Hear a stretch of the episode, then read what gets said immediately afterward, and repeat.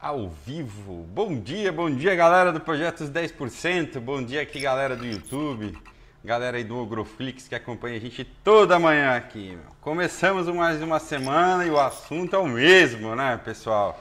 Crise no, no, no leste europeu, geopolítica, é, o que, que vai acontecer Rússia e Ucrânia. Ontem aí, em dia de feriado americano, dia do presidente, né? A gente teve uma piora do humor, né? Depois aí que uh, o presidente russo, né, Vladimir Putin, meio que rechaçou a reunião de cúpula, de que não teríamos isso, aquilo. Os mercados aí começaram a ficar tensos ao longo do dia, foi, foi, foi escalando né, as tensões.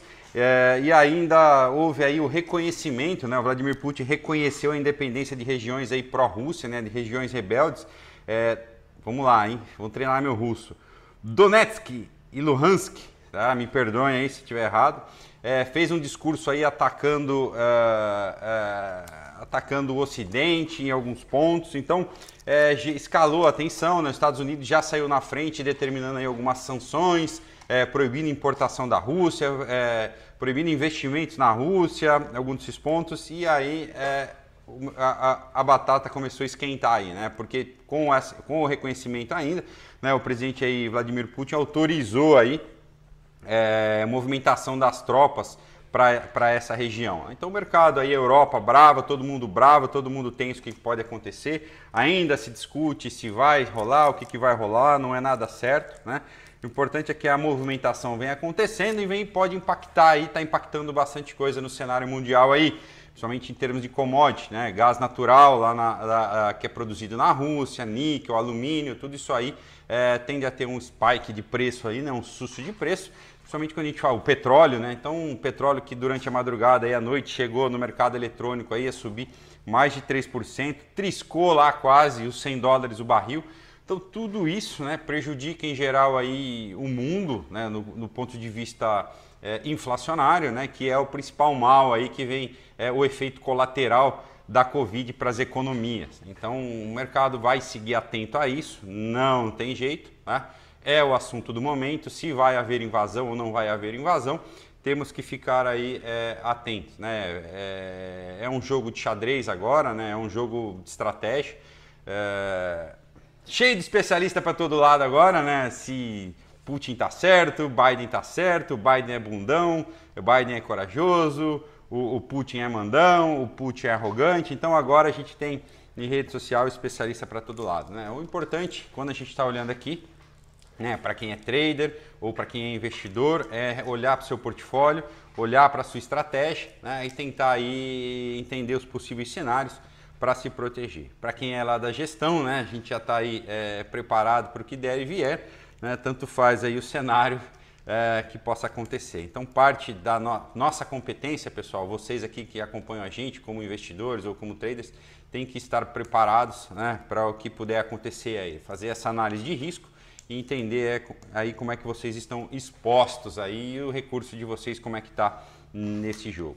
Bom, em termos de, de, de, agenda, a gente tem uma agenda fraca hoje, né, em termos de divulgações, né, a gente tem aí o PMI, que é o, o gerente de compras de fevereiro nos Estados Unidos, é, mas aí o que a gente tem que ficar um pouco mais atento é a, é a, a fala aí dos, é, do, do Bosque, né, do, do Fed de Atlanta, de Atlanta que, que vai falar ao longo do dia aí. Né? A gente, lembrando que a gente tem PCE ou PCE né, em inglês na sexta-feira, que é o índice preferido do Fed aí para discutir, uh, para acompanhar aí a questão da evolução da inflação. Tá? É, então hoje seguimos ainda num, num, cenário de aversão a risco. Né? As bolsas aí ontem, mesmo com volume reduzido, mesmo sem termos o à vista negociando, é, lá nos Estados Unidos. Os futuros sentiram bastante ontem, os contratos futuros da S&P caíram 1,24 né, e o Nasdaq caiu aí 1,86. Nessa madrugada aí também a, a, queda chegou a ser bastante intensa, mas os mercados agora de manhã deram uma aliviada aí, né? O S&P futuro praticamente no 0 a 0 e o Nasdaq caindo levemente aí quase 0,4. Mas aí eventualmente a gente deve ter um ajuste com em relação a ontem. Petróleo continua subindo, né? aliviou um pouco a alta. É, o contrato futuro do Brent negocia aí a 98 dólares, 98,06 com 1% de alta, mas o WTI dá uma arrefecida e opera levemente no território negativo aí a 0,10 com 0,10 de, de queda a 95,9%. No geral, né, as bolsas na Europa e, e, na Ásia operaram no negativo, né, refletindo aí a tensão uh, do final do dia de ontem. Né, e, e, então a expectativa, o Ibovespa também não conseguiu uh, segurar o dia uh, aqui ontem, né, por conta aí de, dessas tensões, e foi o, foi o terceiro dia de queda, né, um volume bastante reduzido, na casa aí dos 22 bilhões de reais de giro, né, ante aí uma média superior a 30 bilhões, mesmo com a notícia né, de que a gente teve aí da a entrada de dólares também na quinta-feira passada, que foi o primeiro dia de queda da Ibovespa. Né?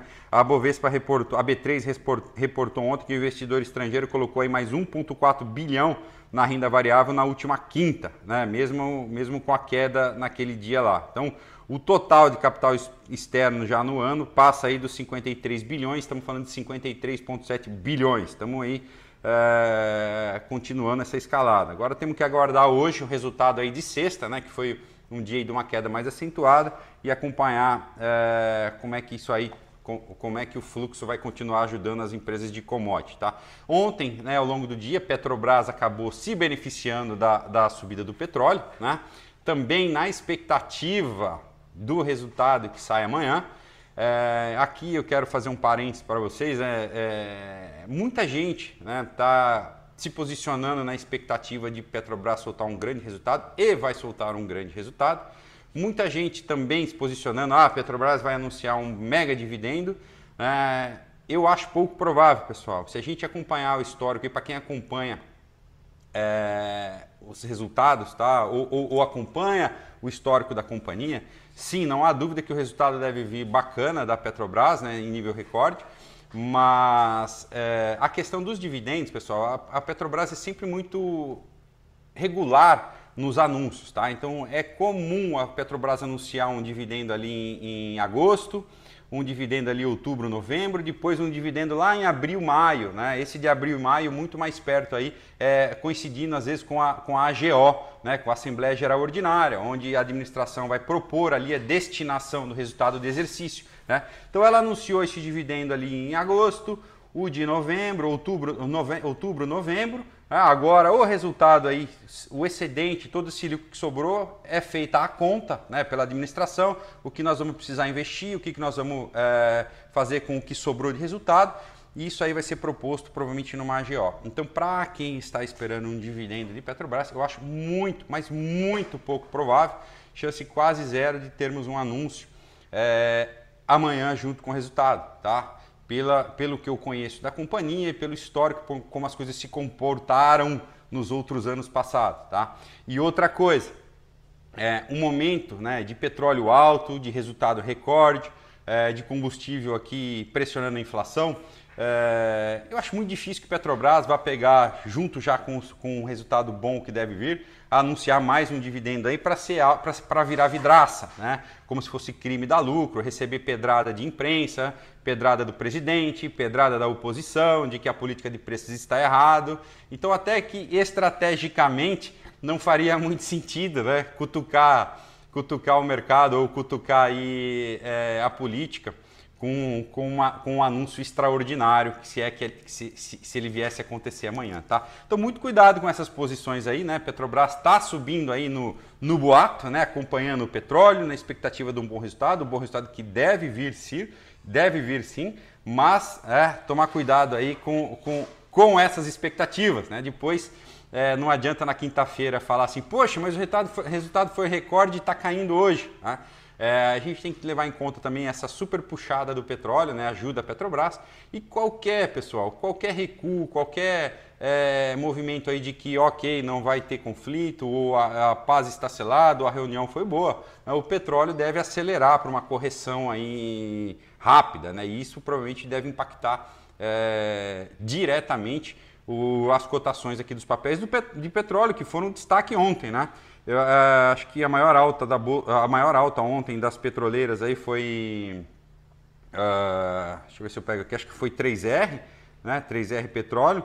É, é, tô sem o número aqui, tá? Mas as petrolíferas ontem mantiveram né, o, bom, o bom resultado, ancorado aí no dólar, ancorado na expectativa, ancorado na, no petróleo, né?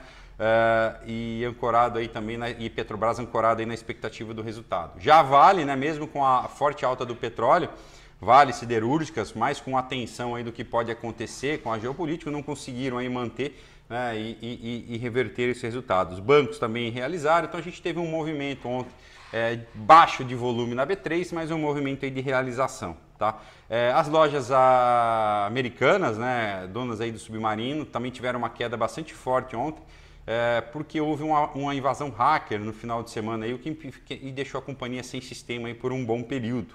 Isso aí pontualmente afetou a, as cotações, né? fez com que muitos investidores aí fugissem com medo de uma extensão maior aí dos danos desse ataque. Tá?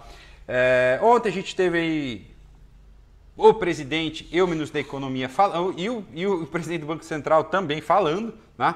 É, três pontos importantes aí. O, o presidente Jair Bolsonaro, é, em discurso aí, falou que a Polícia Rodoviária Federal merece né, reconhecimento, pediu aí compreensão das outras categorias, se ele não conseguir dar aumento para todos ou só der aumento para a polícia é, pediu essa compreensão, porque não dá para conceder reajuste para todo mundo.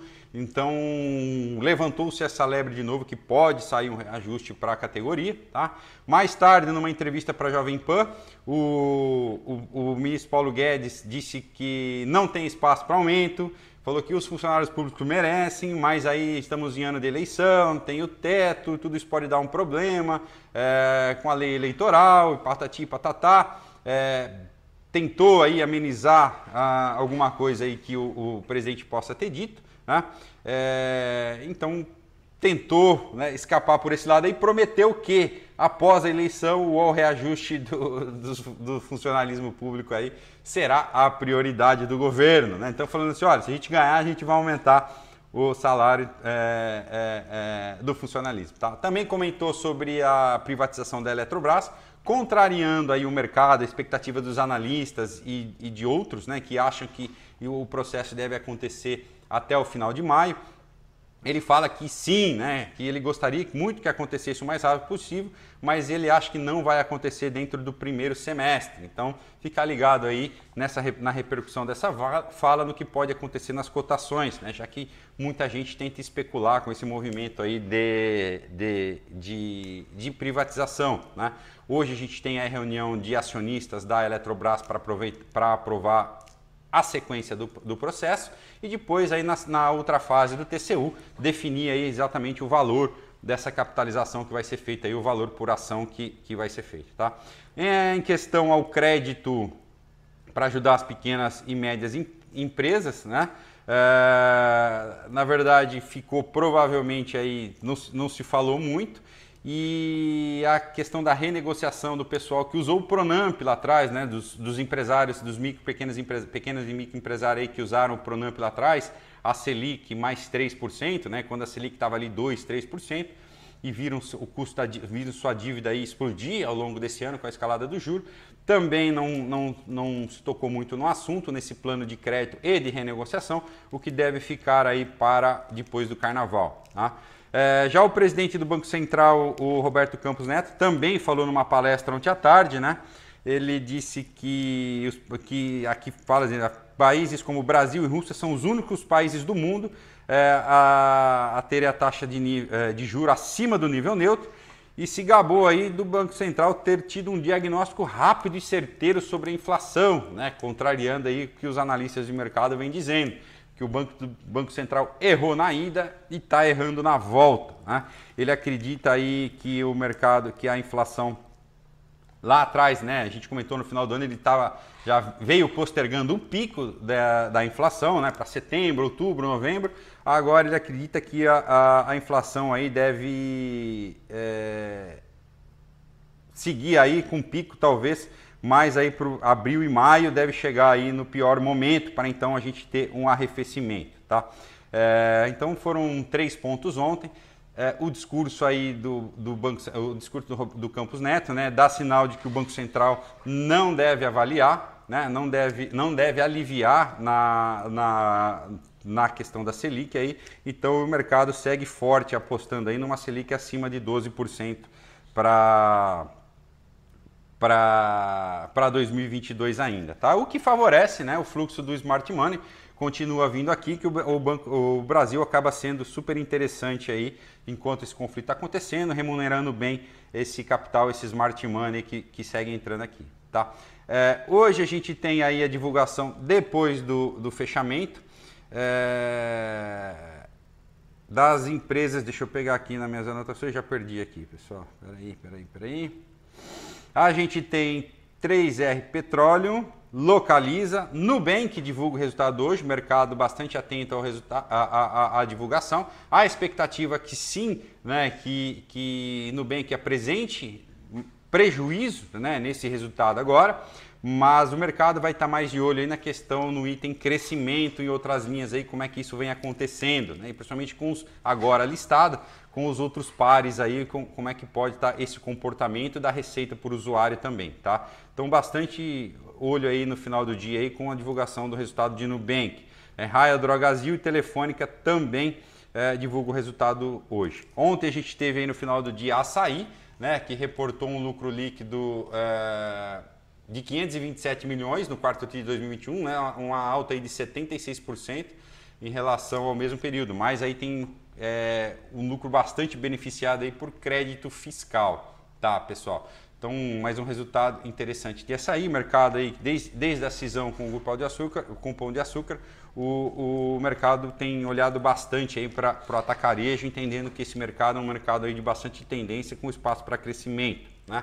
Movida também soltou o resultado ontem, é um lucro líquido ajustado de 200, quase 277 milhões no quarto tri, uma alta aí de 100% sobre o quarto TRI de 2020, né? lembrando aí as dificuldades que tinha de mobilidade em 2020 aí para as locadoras. Né? O EBITDA subiu 155%, é, para aí quase 780 milhões. A receita também aí 75% subiu para 1,75 bilhão, tá? Então aí os investidores de Movida, pelo que eu acompanhei aí no noticiário, né, é, é, gostaram bastante do resultado que estão vendo de Movida aí, estão apostando, seguem firme aí na tese de investimento, né? É, então, esses foram os destaques de ontem. Ficar de olho para os destaques de hoje. Como eu disse, a agenda é relativamente tranquila em termos de indicadores. O foco segue né, nas discussões aí no, no leste europeu, o que, que vai acontecer. Então, o mercado fica de olho aí para possíveis movimentos aí geopolíticos, com que isso pode impactar. Tá? É, com isso aí eu passo para o Supermário. Lembrando que amanhã a gente tem a IPCA 15 aqui de fevereiro, né, o índice de inflação, que com a fala aí do presidente do Banco Central, né, e se a gente tiver um índice talvez ruim amanhã, vamos dizer assim, isso pode piorar aí, a, a estressar talvez os juros uh, aqui no Brasil, tá bom? É, Marião, tá por aí para a gente fazer o mapeamento das ações e do, dos, dos índices? Ah, pessoal, tô na área. Bom, pessoal, vamos lá. Muito bom dia a todos. Vamos começar aqui, pessoal. Vou compartilhar a tela com vocês. Olha só, pessoal, índice Bovespa ontem, tá? A movimentação acabou seguindo aí com uma tendência de baixo um pouco mais forte por conta aí do cenário externo, né, que acelerou no final da tarde de ontem, pessoal. Para quem acompanhou aí, né, o índice russo ontem caiu quase 18% ao longo do pregão, depois terminou o dia caindo ali na casa dos 14, tá? Eu vou mostrar para vocês mas isso aí, de certa forma, impactou bastante, principalmente para os mercados emergentes, né? Então, a gente acabou aí nessa movimentação de baixa aí, tá, pessoal? É, pelo contexto que eu tô vendo aqui no mercado americano, né? Mercado americano voltando aí praticamente tudo aí da movimentação de baixa, pessoal. Pode ser aí até um dia é, neutro, ok? Bom, em todo caso aqui, pessoal, a gente sabe o seguinte: ele estava numa zona de armadilha, bateu na média móvel de 200, bateu na média móvel de 20. Com essa movimentação que a gente tem aqui dentro do índice Bovespa, pessoal, se ele fizer um pivô de baixo, tá? A gente pode ter o retorno aí de toda essa movimentação, ok? Mas ainda é cedo para falar em pivô de baixa, né? Então, ele está cutucando a média móvel de 20. Lembrando que essa é a primeira cutucada na média móvel de 20. geralmente quando o papel tem a primeira cutucada na média móvel, ele tende às vezes a retornar, pessoal. A probabilidade dele maior é de retornar, né? E não, não cair assim é, de cara, ok? Agora, numa segunda cutucada na média móvel de 20, aí a situação já fica mais pesada, principalmente porque aí ele forma um pivô de baixa, tá? Alguns papéis chamando a nossa atenção no mercado brasileiro. Alpa chama atenção, ela já vinha chamando atenção na semana passada, perdendo essa bandeira. A movimentação dela, que segue aqui de baixa, tem alvo para 24,67 e 23 com 28. Outro papel também que chama atenção aí é Brasil Foods. Brasil Foods, pessoal, ela tem uma movimentação intensa de baixa, já teve um pivô de baixa lá atrás, e agora aqui a gente vê um novo pivôzinho em formação numa trick entry aqui, para retorno nesse fundo, tá? E o OBV, né, bem pesado aí para dentro da Brasil Foods, tá, pessoal? Então, uma movimentação aí também bem forte aí de Brasil Foods. A Cash 3, ela também trouxe contexto aí, pessoal, tá? Cash 3, é, ela traz movimentação dentro de um breakout e dentro desse breakout aqui, ela tem um pivô de baixa sendo acionado para baixo com o OBV aí bem direcionado para baixo. Então, pode ser que agora é a hora aí da Cash 3 bater um real, né? É, outro papel também chamando bastante atenção, CPFE3, no caso aqui, CPFE3, a movimentação que segue do papel de impulso, lateralização, batida com média móvel de 9, de 20, seguindo numa pendência de um power breakout, a gente vê algo ali para a região dos 31,64 papel também segue forte. Outro papel também chamando a nossa atenção aí no mercado é Cosan. Cosan, pessoal, ela depois de ter feito toda essa movimentação de alta, ela enfrentava problemas com o seu OBV, tá, pessoal? Ela tinha esse problema com o OBV, porque o OBV dela não teve somo suficiente para cobrir toda essa movimentação do gráfico aqui que a gente vê desde setembro de 2021. E aí agora o OBV fez um pivô de baixa e o papel também traz um pivô de baixa. Então essa movimentação aqui, pessoal, dá a entender aí que o papel tende a retornar para o seu fundo anterior simetricamente, tá? Então COSAN aí é um destaque. A Embraer, ela também se destaca. Embraer aqui no caso, pessoal, ela trouxe movimentação, tá? Desse power breakout, movimentação de impulso, batida na média móvel de 20 rompimento do fundo, power breakout alinhado com o OBV. Só não tivemos muito volume no dia de ontem por conta aí até do feriado americano, tá, pessoal? Mas movimentação aqui dá a entender aí continuação de baixa, pivô de baixa, power breakout para Embraer. Fleury também trouxe contexto aí de baixa, né? O Fleury, pessoal, que depois de ter ensaiado toda uma recuperação aqui alinhado com a média móvel de 20, volta para uma tendência negativa, fazendo um pivô de baixo, perdendo suporte, e com seus alvos ali mais para baixo, Fleury. Sabesp também tem destaque de repique Sabesp, né? Depois da quebra aqui dessa resistência no dia de ontem, o OBV sinalizou aqui, pessoal, um advance de breakup, e aqui a gente tem um volume forte. Isso aqui é sinalização de repique num repique ela tenderia a voltar nesse topo anterior aí, Sabesp. Um outro papel que aí volta né, na sua normalidade é via 3, voltando a fazer pivô de baixa. Quem sabe agora é a hora que ela vai a 2, né? Via 3. A ERI3 também é um destaque, fazendo aí um pivô de baixa. A ERI3, até já tinha comentado ontem desse papel, ela tem alvo ali para a região dos R$ reais.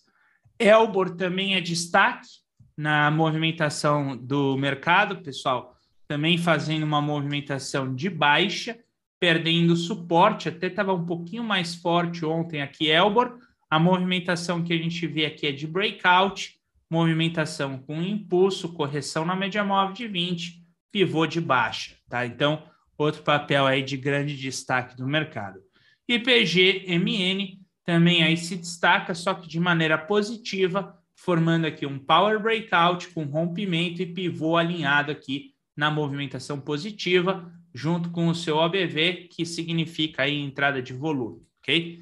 Então, esses são os papéis de destaque aí do mercado é, no dia de ontem, pessoal. Agora, vamos lá, pegando aqui é, os principais né, mercados aí do mercado exterior, pessoal. S&P, tá? S&P, pessoal, provavelmente você deve estar tá vendo o S&P.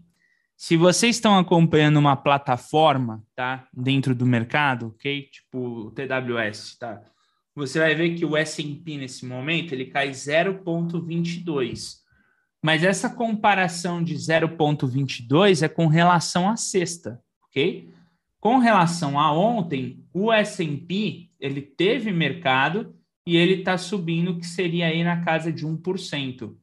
Então, é, de certa forma, num gráfico regular de mercado, essa barra de ontem ela não existe, porque ela é uma barra aí considerado pré-mercado de ontem, ok?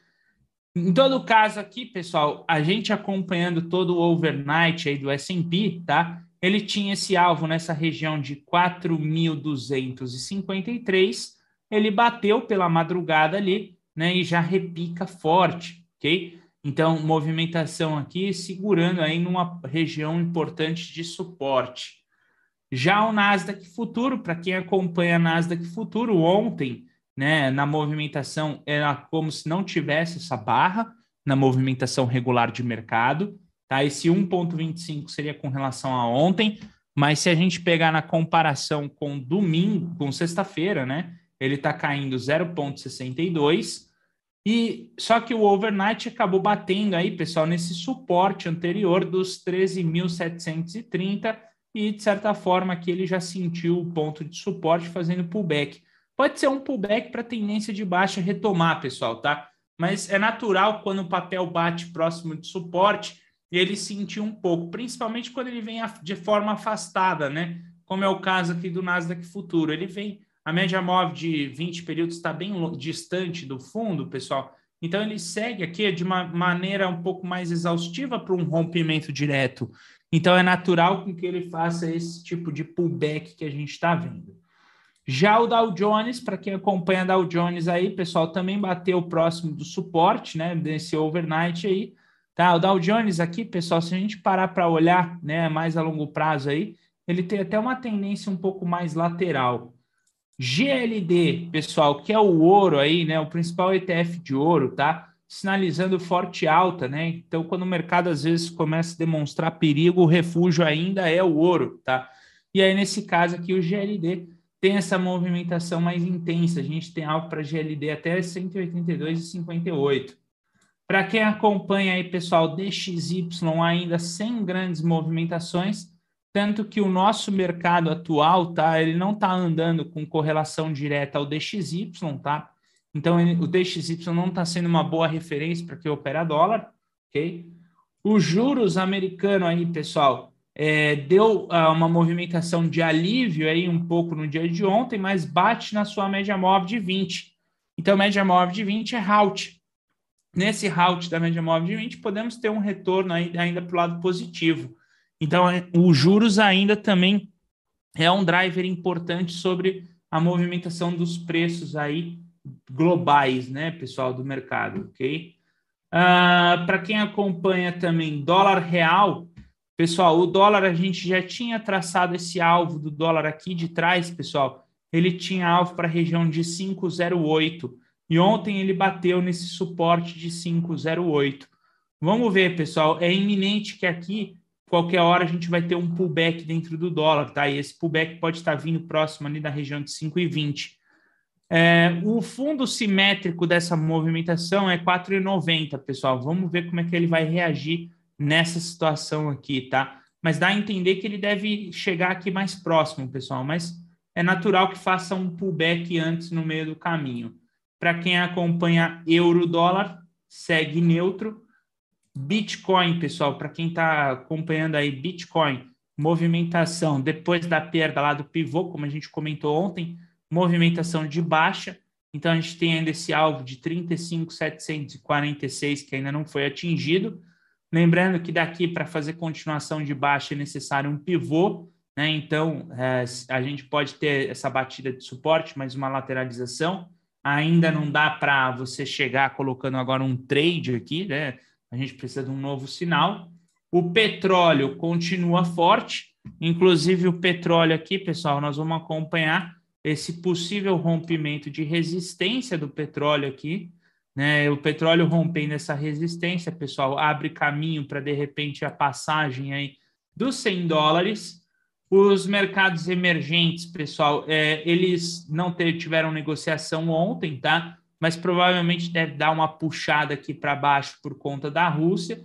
E o EWZ ontem também aí sentindo aí um pouco mais EWZ por conta de toda essa movimentação do mercado, ok? Eu vou tirar os ajustes aqui, ó, tá? Porque a gente vê que o gráfico é igualzinho do Ibovespa aqui do EWZ.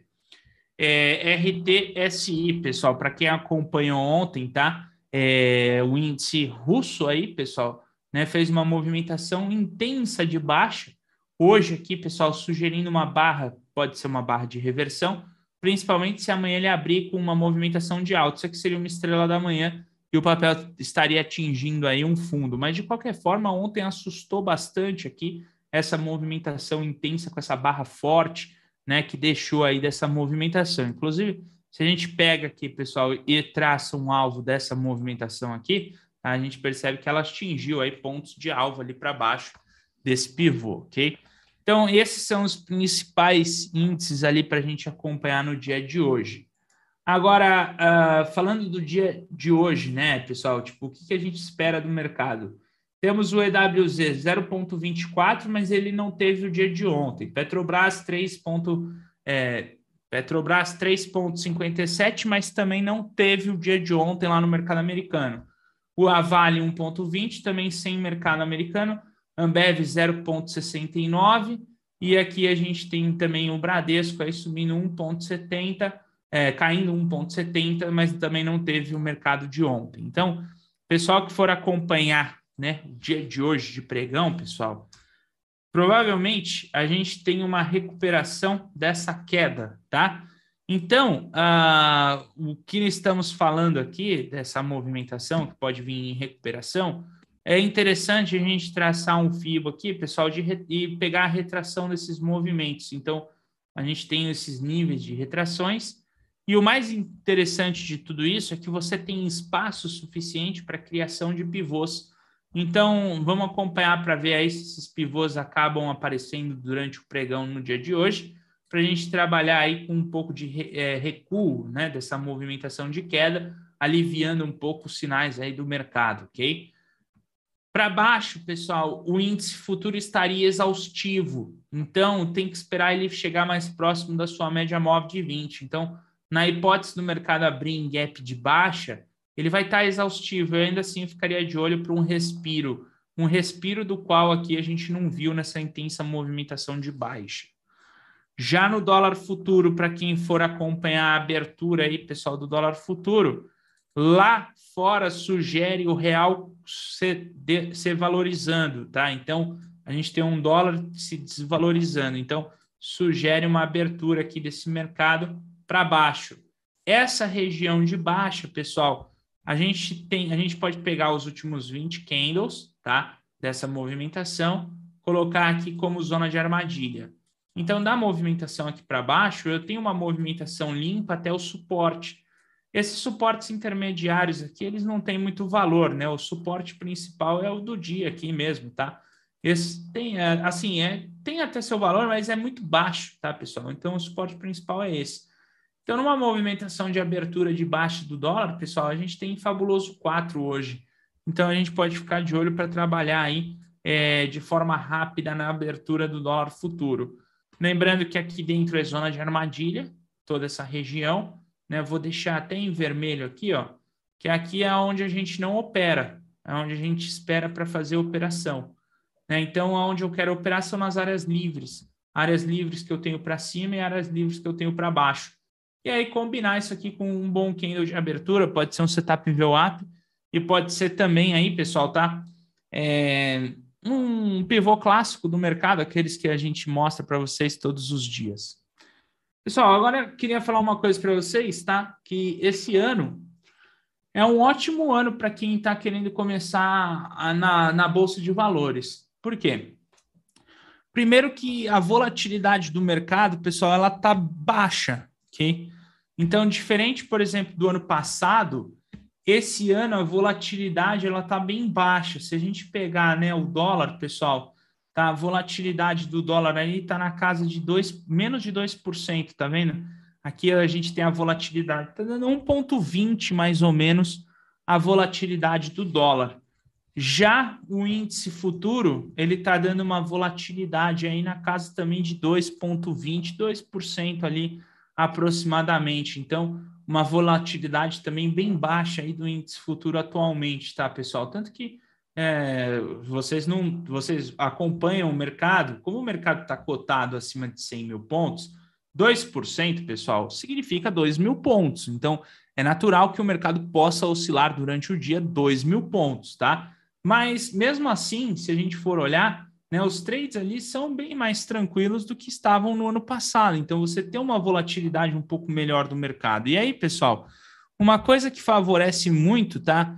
Para entrada, né, de pessoas que agora seria um momento bacana, é o fato da gente ter também uma taxa de juros mais alta. Por quê, pessoal? Se a gente desconsiderar a inflação, ok, nesse momento, tá?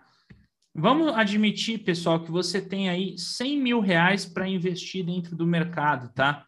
Pegando uma renda fixa hoje aí, pessoal, na casa dos 10,75, se eu designar aqui, ó, 9 mil reais de risco para uma renda variável e aplicar 91 mil reais no mercado de renda fixa, ao final de um ano, hoje, eu vou ter ali 100.782,50, tá? Claro que daqui você tem que depois descontar aí o seu imposto, ok?